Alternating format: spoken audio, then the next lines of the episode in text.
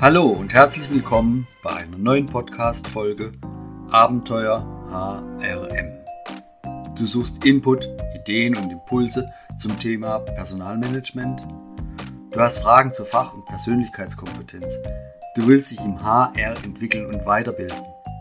Dann hör doch rein in diesen Podcast und lass dich überraschen. Hier erwartet dich deine Gastgeberin und Herzblutpersonalerin Diana. Herzlich willkommen zum HR Blitzlicht im Podcast Abenteuer HM. Ja, und heute geht es um die XY-Menschen und der Suche, der ewigen Suche nach dem Sinn. Okay, sicher hast du in deiner HR-Ausbildung oder in einer anderen Ausbildung schon von dieser XY-Theorie gehört, vom Douglas McGregor. Also nochmal kurz zur Erinnerung, Douglas McGregor, der hat ja gesagt, es gibt X-Menschen und es gibt Y-Menschen. Und er behauptete, der X-Mensch ist unwillig. Denn er hat ja eine ungeborene Abneigung gegen Arbeit. Und, und deswegen, genau deswegen muss dieser Mensch gezwungen werden, einen produktiven Beitrag zu leisten dieser Mitarbeitertyp, der will klar und sehr streng geführt werden, denn er scheut ja jede Verantwortung. Ja, und dann sagt McGregor, es gibt ja auch noch Y-Mitarbeiter. Das sind die Mitarbeiter, die ja engagiert sind und von innen motiviert. Und das sind Mitarbeiter, die, die ihre Arbeit als Teil ihrer Zufriedenheit sehen. Denn Sie möchten sich selbst verwirklichen.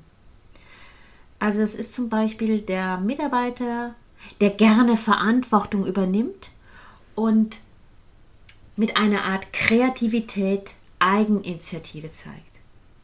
Und, und natürlich benötigt dieser Mitarbeiter viel weniger Führung wie der X-Mensch. Soweit McGregor.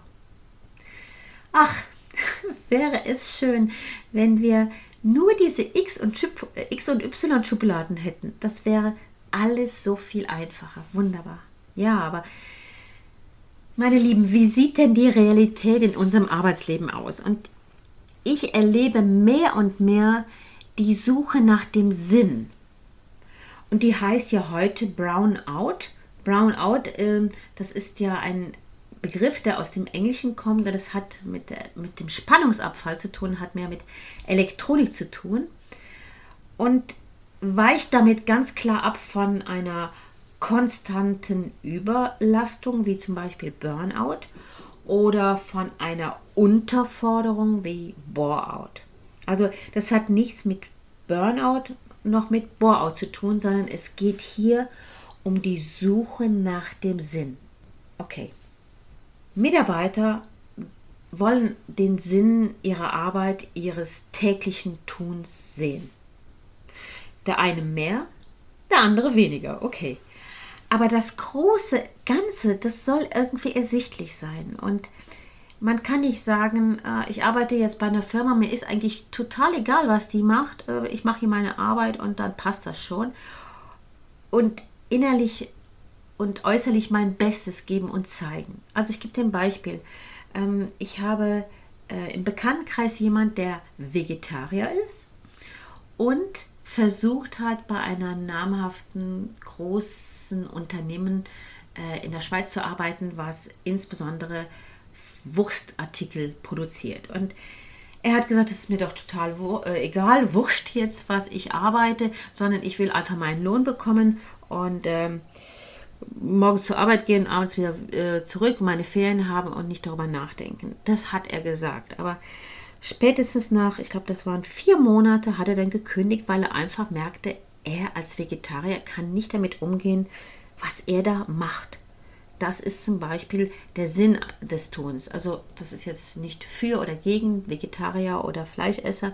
Das ist nur als Beispiel. Und meine Erfahrung, gerade Führungskräfte, also Kaderpersonen, verlieren oft das Interesse an ihrer Tätigkeit und gehen irgendwann da mal auf die Suche nach dem Sinn. Und das erlebe ich als einen schleichenden Prozess. Und das startet oft mit einer Desillusionierung und endet mit einem totalen Rückzug. Und es hat wirklich nichts mit Burnout und nichts mit Bore zu tun. Das möchte ich hier nochmal betonen. Und das sind oft Mitarbeiter, die dann sagen, okay, ich wechsle jetzt in etwas, in ein ganz anderes Gebiet, zum Beispiel, ich werde jetzt in einer sozialen Tätigkeit ähm, aufblühen können. Oder ich gehe ins Handwerk. Letztens hat mir eine Sekretärin erzählt, sie hätte ihren ehemaligen Geschäftsleiter, der so eine Sinnkrise gehabt hat, nach fünf Jahren wieder getroffen er hatte sich umschulen lassen zum Schreiner und er hat zu ihr gesagt, ich bin endlich angekommen und hat dabei gestrahlt. Ja, dieser Mann hat dem Brownout nachgegeben und hat seinen Sinn gefunden in einer handwerklichen Tätigkeit und ist jetzt wohl glücklich. Das ist zumindest das, was mir berichtet wurde. Und das war mein Blitzlicht von heute. Wenn du mehr zu den Themen wissen willst, wenn du das Gefühl hast, jawohl, HR interessiert mich sehr, dann komm doch bitte in meine Facebook-Gruppe.